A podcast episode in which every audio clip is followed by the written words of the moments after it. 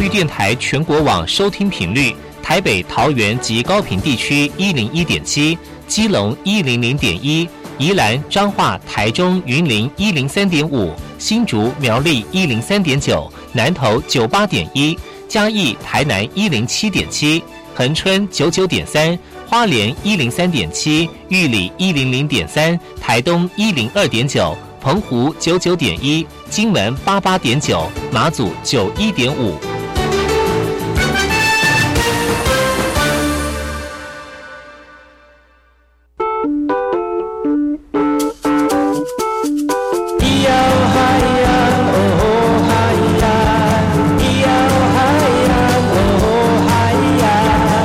传统就不能流行，唱古调也可以很嘻哈。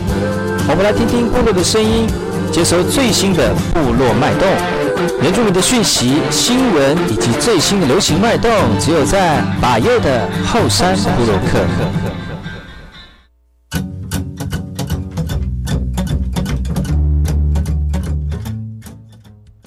嗨，好，萨利克卡马布隆吉巴尤卡古，大家好，我是百佑，欢迎各位族人同胞再次回到百佑的后山部落客，在每个礼拜六、跟礼拜日的早上十点到十一点，教育广播电台花莲分台一零三点七，巴佑主持后山部落客。其实呢，在那个每个礼拜六日呢，提供给大家最新的原住民讯息哦，还有这个原住民相关的事物，在我们后山会客室当中，有很多的朋友回想啊，希望能够透过不一样的面向来了解原住民当今的现况。如果你想更了解今天节目的内容，或者是想要看到我们今天后山会客室的来宾。他们所带的丰富影像跟画面呢，欢迎各位听众朋友可以上 FB 搜寻后山部落客，就可以找到今天的相关画面了。部落新鲜事。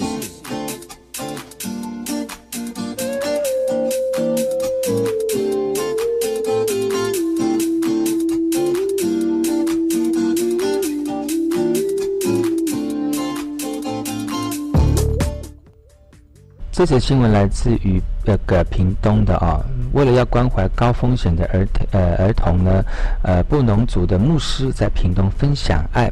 其实每到下小学放学的时候呢，是屏东市生命丰盛教会牧师谢光中最忙碌的时候。他开着交通车准备到各校学校来接学生放假。由于孩周围的这个车子的座位有限呢，必须来回学校载好几趟。才能接送所有的学童来到教会做课后的辅导。其实来到教室，男女生分开上课，找到自己的座位，拿出课本跟作业，认习认呃认真的复习。不懂的呢，就请老师指导。来到这个客服班的孩子都有个共通点，就是来自于弱弱势的家庭，经济弱势、单亲、隔代教养或是新住民，甚至是高风险的家庭孩子。牧师谢光中表示，市区有不少边缘家庭的孩子，完全没有政府资源的协助。于是呢，他在九年多前开设客服班，协助国小学童课后复习课功课跟照顾哦。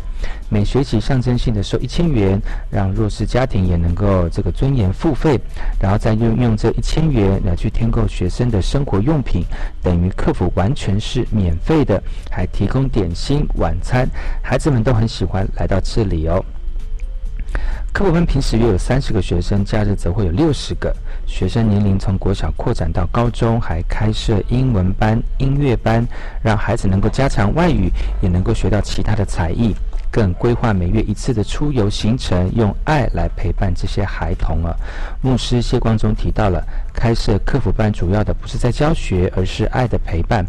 因为弱势家庭的孩子多数无法获得充分的照顾，而成长的过程也很容易被忽略。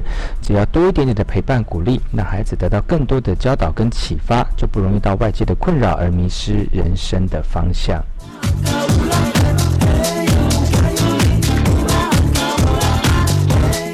接下来这则新闻来自于高雄的纳马夏的小朋友说着弹弓的布农族语练习制作小型陀螺，而族语教保人员用全族语的方式让小朋友在玩乐中认识布农族族语跟传统童玩。来自于中南地区的教保人员以及族语教保人员特地来到这边观摩学习。中南地区共有十五间的沉浸式幼儿园，而这次参访实际教学的现场，除了让族人教保人员在教职教保人员互互相交流的方式当当中，也能够促进足语教学的专业知能。足语语言文化要向下扎根，必须从小开始。目前全台已经有三十二间幼儿园进行沉浸式的足语教学，透过各幼儿园的经验交流，让沉浸式足语教学更有成效。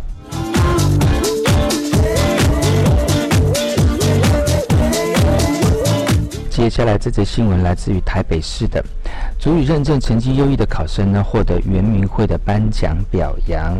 他们透过这个足语认证，得到他们最主要的这个测验的通过。那今年总共有一千九百零位零八位的小学生通过，比去年增加了六百七十一个。另外，这次通过测验的非原住民考生则是高达了两百六十七人，是历年最高。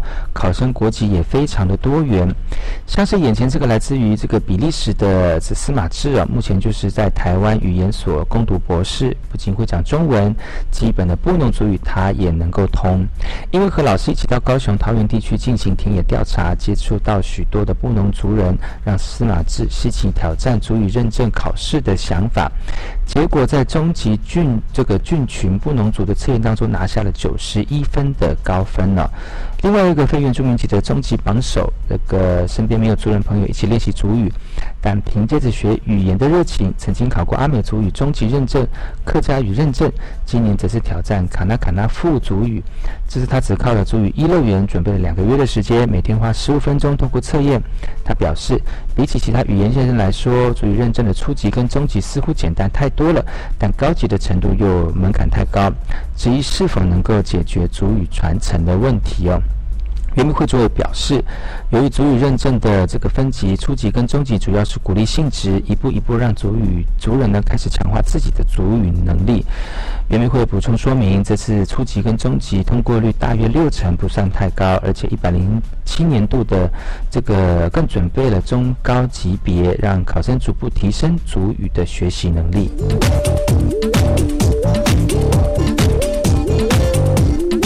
来自于台北市的讯息，台湾拥有丰富的森林资源，造就了多样化的生态环境。而一群默默付出、愿意守护土地的人，靠着他们悉心投入森林自然保育的工作，进行相关的学术研究，让台湾的森林资源永续的发展。农委会十七号举办了林业以及自然保育有功表扬大会，颁奖给不同领域的保育人士。来自于雾台神山部落的宋文生是唯一获奖的原住民族人。他表示，一九九五年开始从事这个育苗种树的工作，找回与土地间连结。尤其是部落遭受莫拉克风灾侵袭之后呢，更加深他对恢复部落原有这个森林生态的信念了。常年他致力于生态影像记录的导演刘彦明呢，获得特别贡献奖。将他三十六年来花上无数时间等待，而换来片刻珍贵自然这个资料的画面，在今年无偿捐赠给林务局，也希望林务局能够善用这些资源。林业以及自然保育有功表扬大会，除了肯定所有获奖人对自然环境的贡献，也希望借此唤起民众对自然森林保育的认知，一起爱护台湾山林的资源。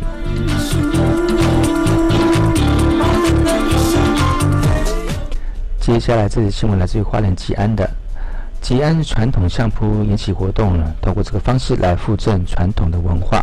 米德路是阿美族语的这个摔跤的意思，也是阿美南是阿美族碎石记忆很重要的祭典活动。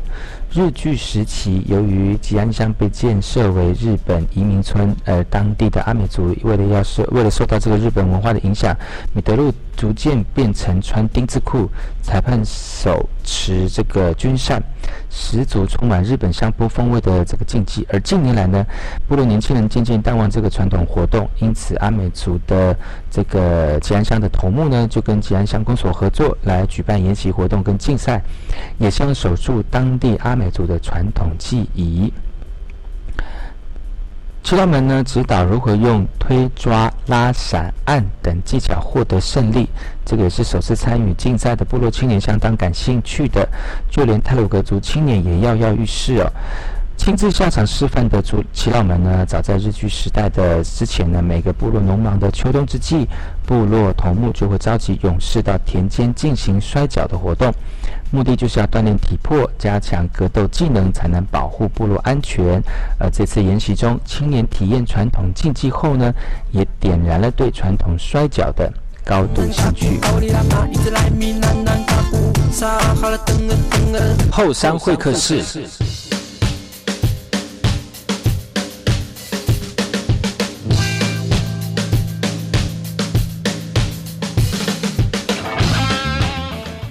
哎吼，萨利格干巴布隆吉巴尤嘎古，大家好，我是巴佑，欢迎回到巴佑的后山部落客，来到了后山会客室的单元。今天邀请到两位老师来到节目当中来跟大家分享他们的音乐旅程。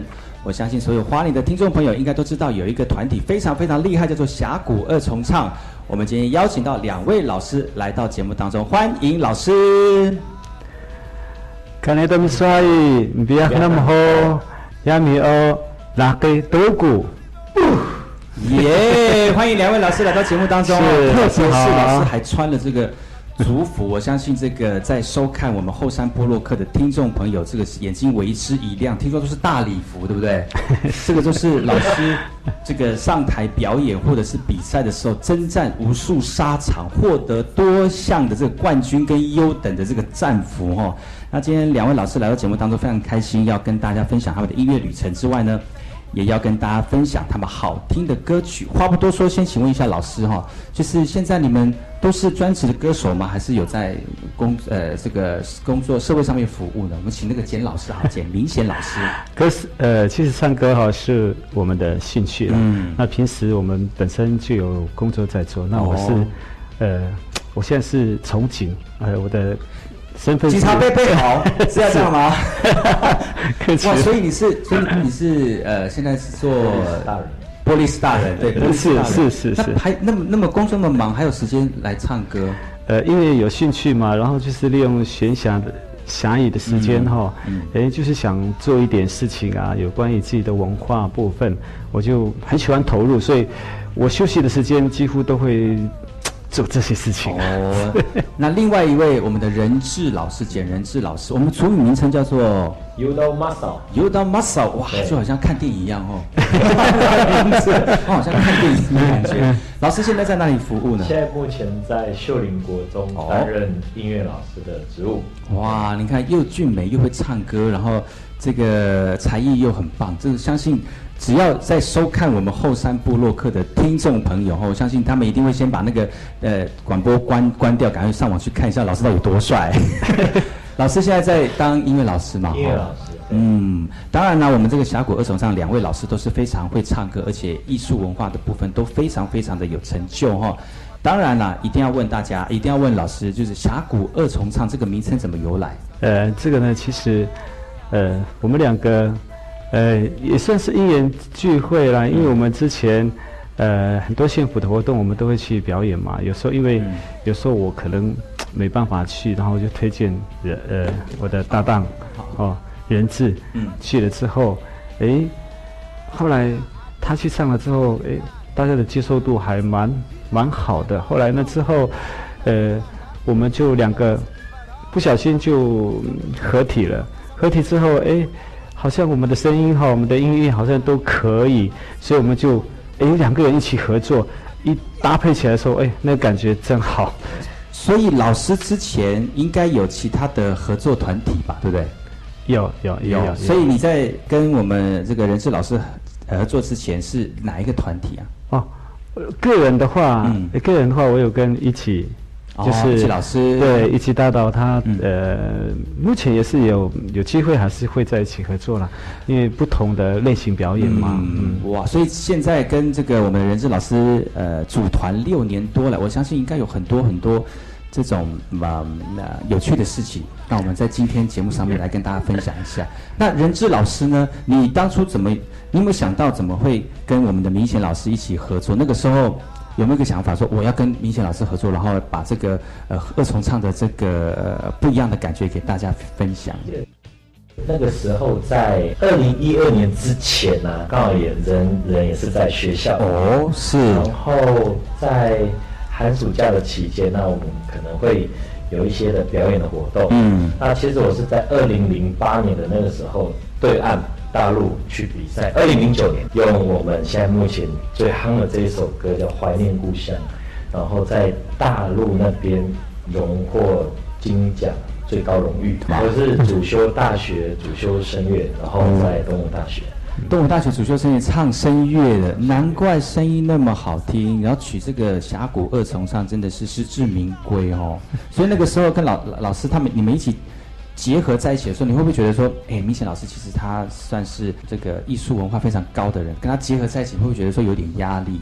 那个时候组合的时候，其没有，其其实哈，我们呃在还没有合作之前，我们就有碰过面很多很多次。我有看看过他的表演，他也看过我的表演。因为我们在泰鲁格部落音乐会的时候，我们常常会见面，包括文化，可是我们的场次不一样。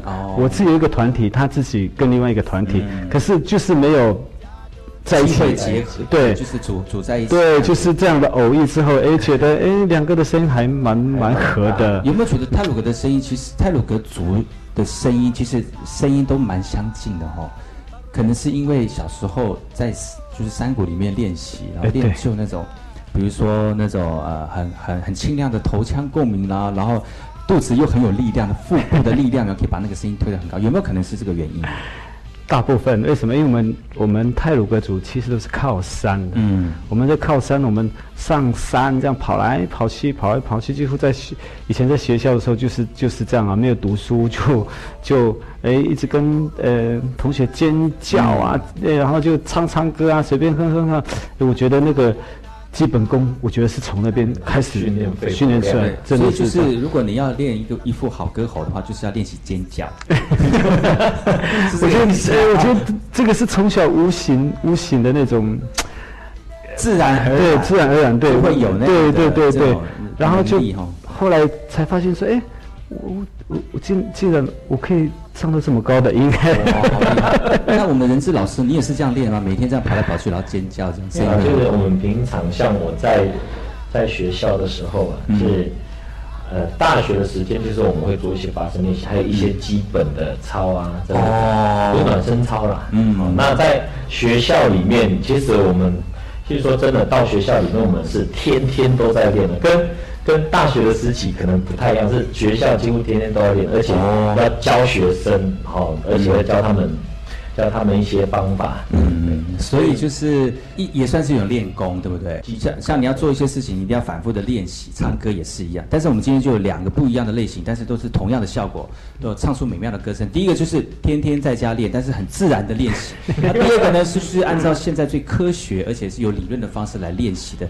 声乐的唱法。虽然不同的路，但是回到部落里面呢，还是把优美跟传统的文化结合在一起，变成这个美丽的音符传递给大家听。哎，我们先中间休息一下，听一首老师的歌曲。听说他们现场要为我们带来一首歌曲，这首歌曲叫做《怀念故乡要。不要说说看这个这这个歌曲的故事是什么？哦，这首歌的意思其实就是说，嗯，我们难忘的故乡是一个非常好的地方，嗯。那里什么都有哦，有山谷啦，呃，好像哎在唱歌，然后呢，树林在跳舞，是一个很好的地方。我们不容许有外面的人来破坏我们这么美好的地方，呃，所以我们必须要一起团结来守护自己的、自己居住的地方，优美。所以他的歌歌词很优美，但是深层的意涵还在里面。对对对对对，嗯。好，我们现在就请我们的峡谷二重唱两位老师为大家带来这首《怀念故乡》。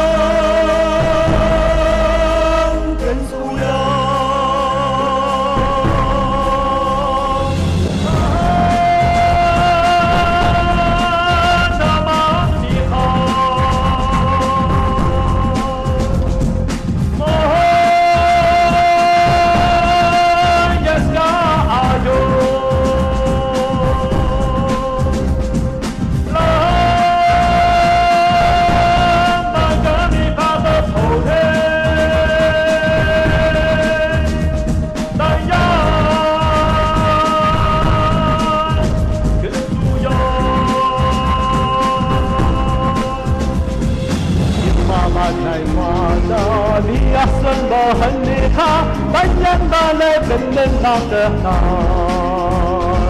那样个路样，恨你进楼当的，无奈把那个的他，看他们是华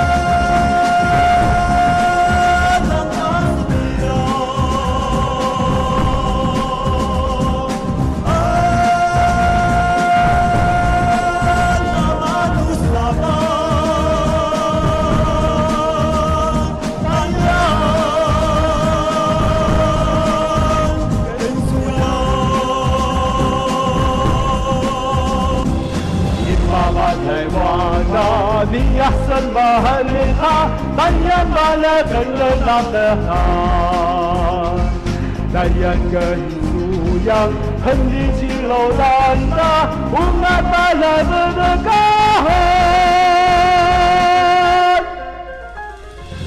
祝福他们他人，祝福他们无恙，什么路啊难的。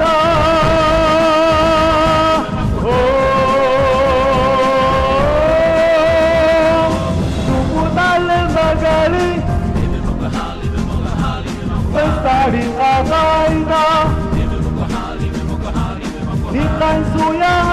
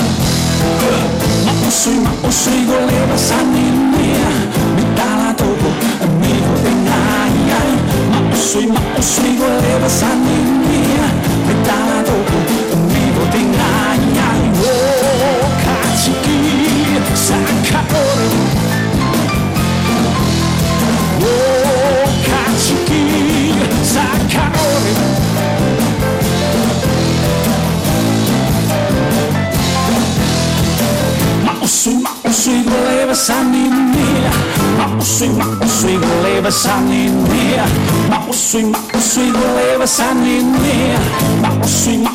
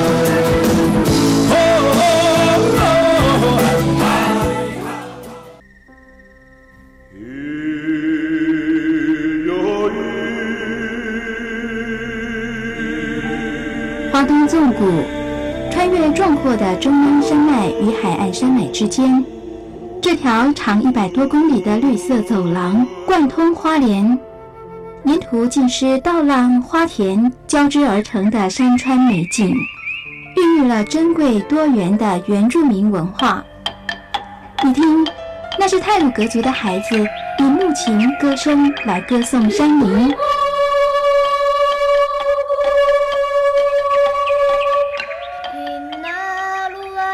是阿美族的孩子活泼热情的歌舞表演，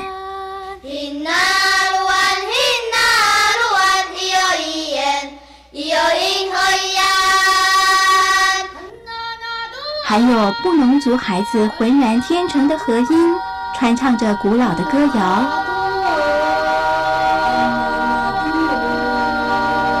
他们是华东纵谷的天籁。教育广播电台花莲分台，记录花莲最动人的声音。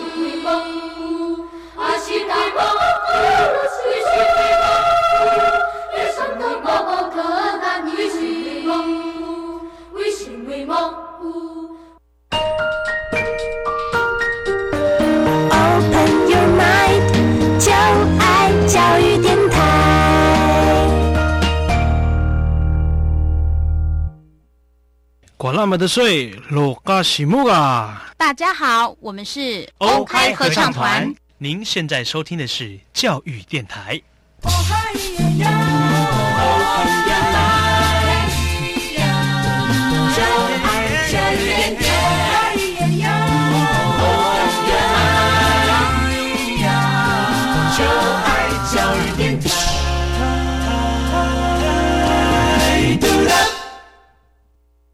我听，我也听，但是我最爱听，还有就是的，后山部落。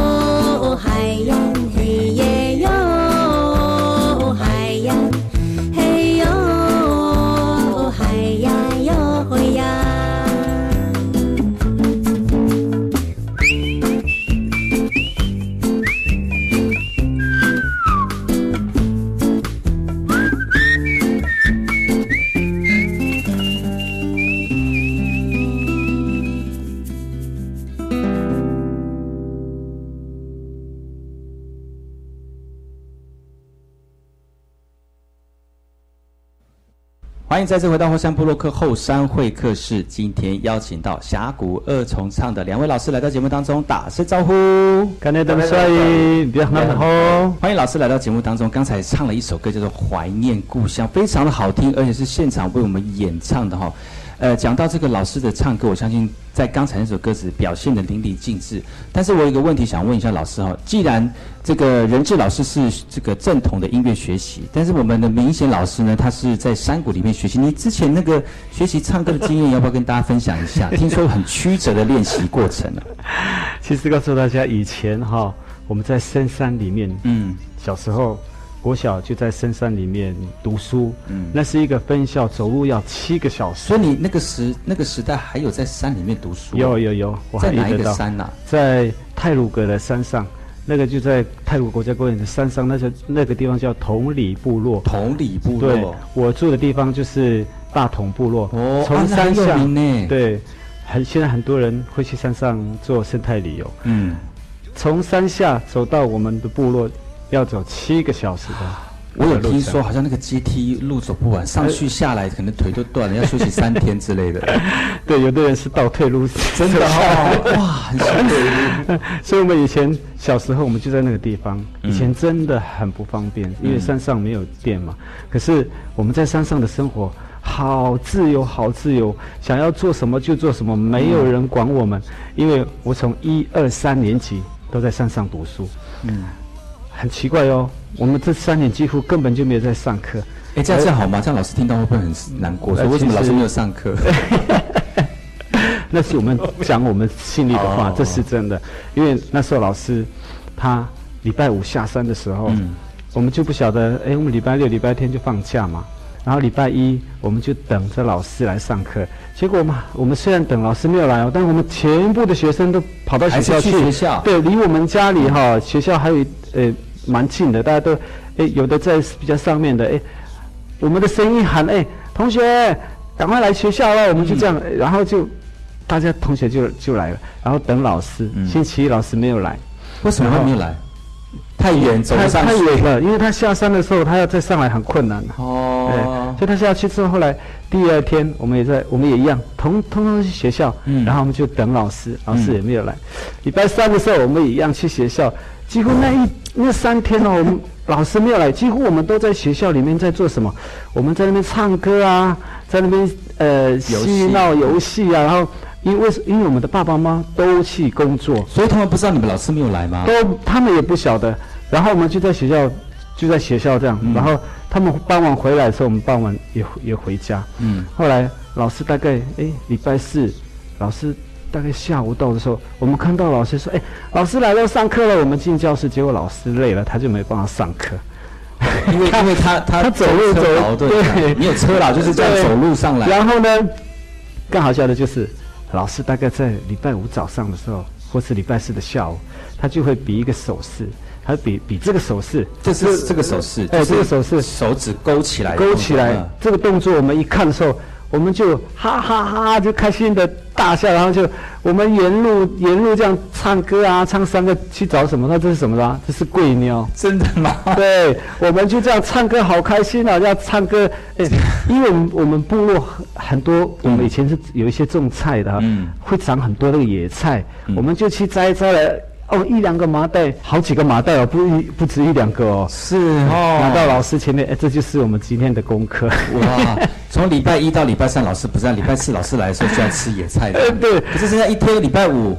老师就要准备下山啦、啊，其实后来我们有问老师，问、嗯。老师你为什么带那么多这个？哎，你也怎么吃吃得完吗？我觉得这样结果老师老师有偷偷的告诉我们，拿去卖。拿去卖哦，那卖的价钱好不好？不 对，我就不知道了，哦秘秘密，他有管道，所以那时候真的，我们那时候几乎都在山上里面唱歌啊。我们大概四年练歌练歌对，然后我们在四年级下山的时候，我们回到政府把我们签下来的时候，我们到富士国小，结果那时候我们本来在学校哦，本来在山上都是第一名、第二名的，结果哈、到山下我们全部都是倒数的，哇。倒数的名。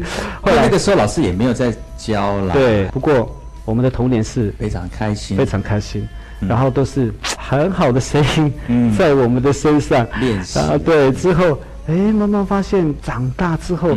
哎，觉得歌声可以呢，嗯。然后就去参加了一些比赛了，也有去参加那个欢唱夺标，哦。很早很早的欢唱夺标。我记得还有五等奖，对吧？然后后来就是五等奖，哦。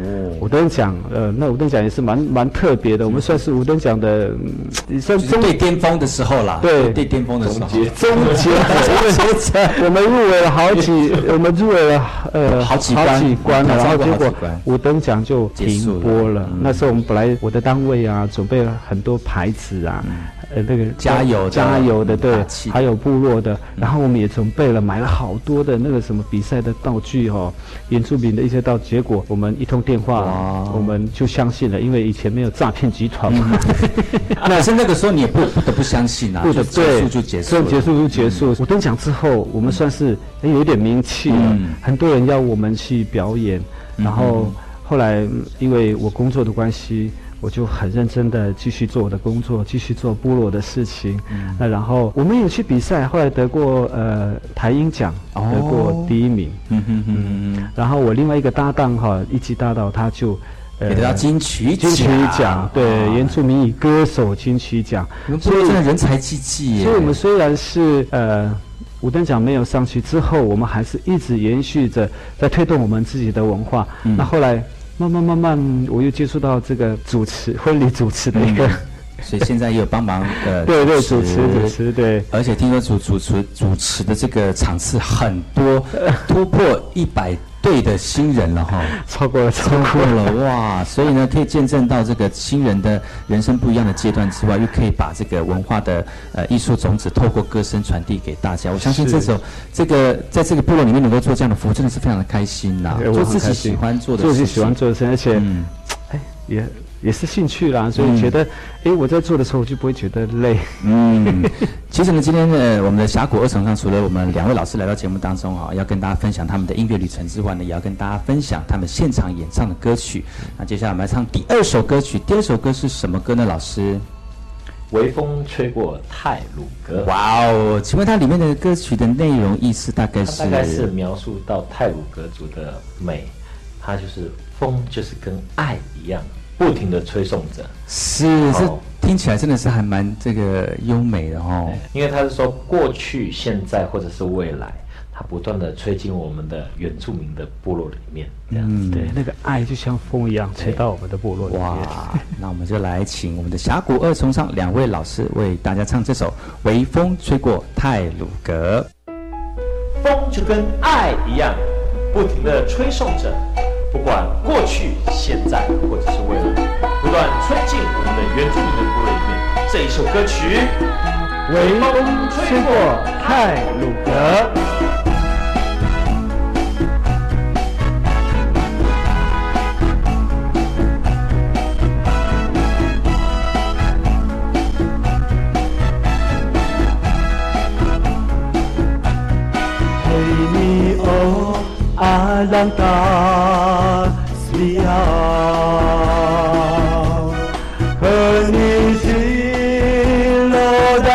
丹达苏海，努海巴鲁迪达吉亚，阿吉苏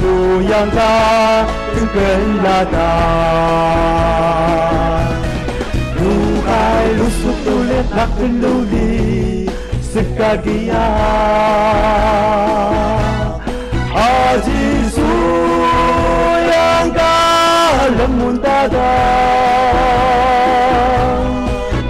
如海达拉纳，人们看啊。基苏扬嘎，你敢当？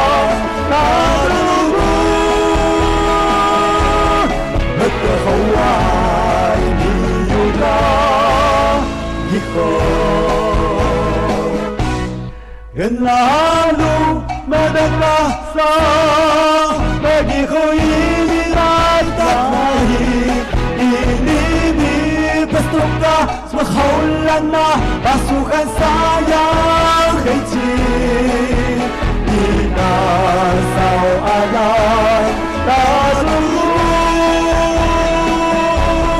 Nagkaulan Iyaka Iko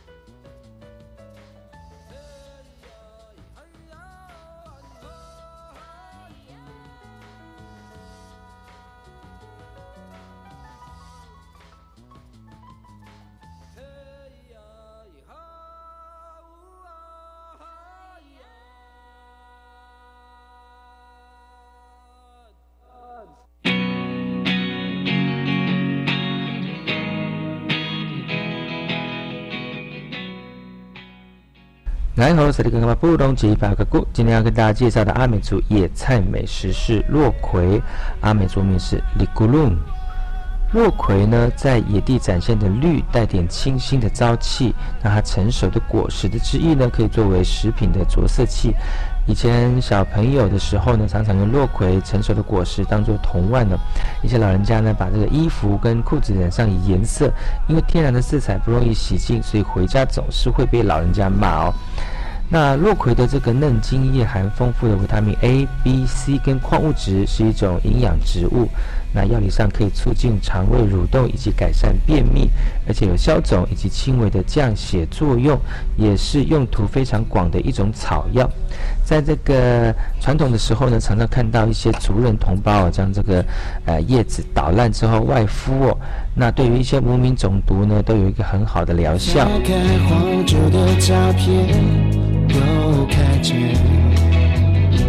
属于我和你的世界。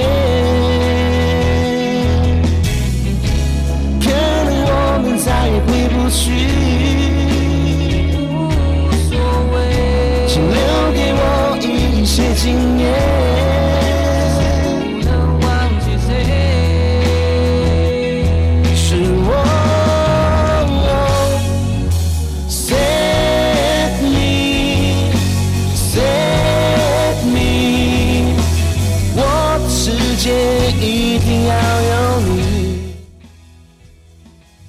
然后，塞利格干巴布隆吉巴格古，大家好，我是巴佑，欢迎收听巴佑的这个后山部落客。今天要跟大家介绍的阿美族野菜美食是黄麻鹰，阿美族名叫做母蛙。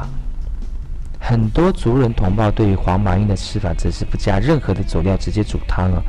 黄麻鹰的叶子。摸起来粗粗硬硬的，纤维质非常的高，因此呢，做菜的时候除了先将叶片洗净，还得将叶脉的叶茎来撕掉，然后再用手轻轻的搓揉，让它流出汁液之后，再下锅煮汤。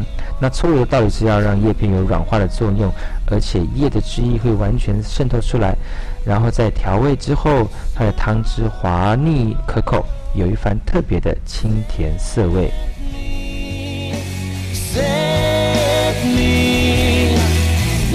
世界一定要有你。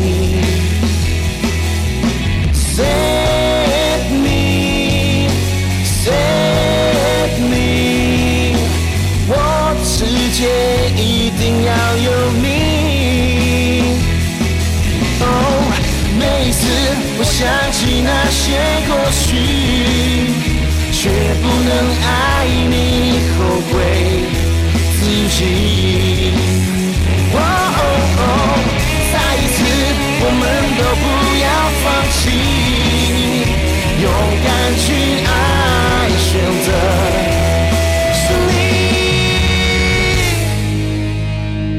你。嗨，各位在刚刚的布隆吉巴格古，大家好，我是巴佑。今天要跟大家分享的这个阿美族野菜美食呢，是山莴苣，这嘎外啊撒茂。今天的山莴苣早是在早春到夏季是采集山莴苣最好的时间。那其他的月份虽然也采得到，但是品质可能会差一点点。那山莴苣的可以吃的地方呢是幼苗跟嫩茎叶。那茎叶带有一点苦味，那传统阿美族的吃法呢，就是煮汤，而根据这个老人家的经验呢，直接炒肉丝或者煮小鱼干呢，都非常的爽口好吃哦。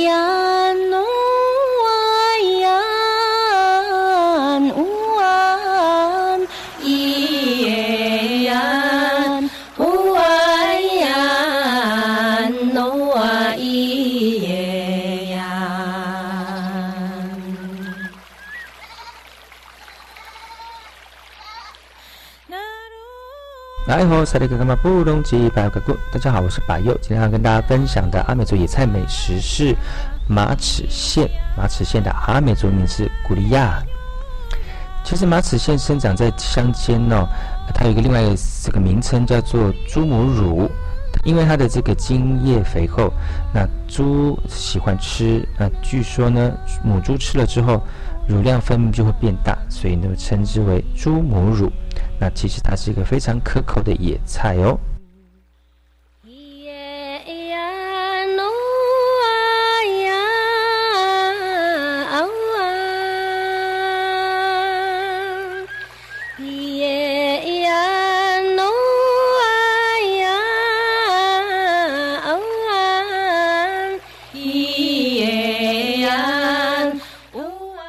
其实每周呢，百优邀请的朋友来到节目当中，除了用他自己的观点来看他原住民的文化之外，也透过他们的视野，能让更多人能够了解，其实我们在这片土地上有多元的丰富文化。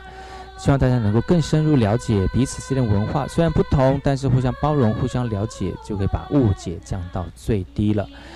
今天节目就到此告一段落，感谢你们的收听。下礼拜有更多更精彩的原住民的节目提供给大家，不要错过喽。我们下礼拜再见，拜拜，拜拜。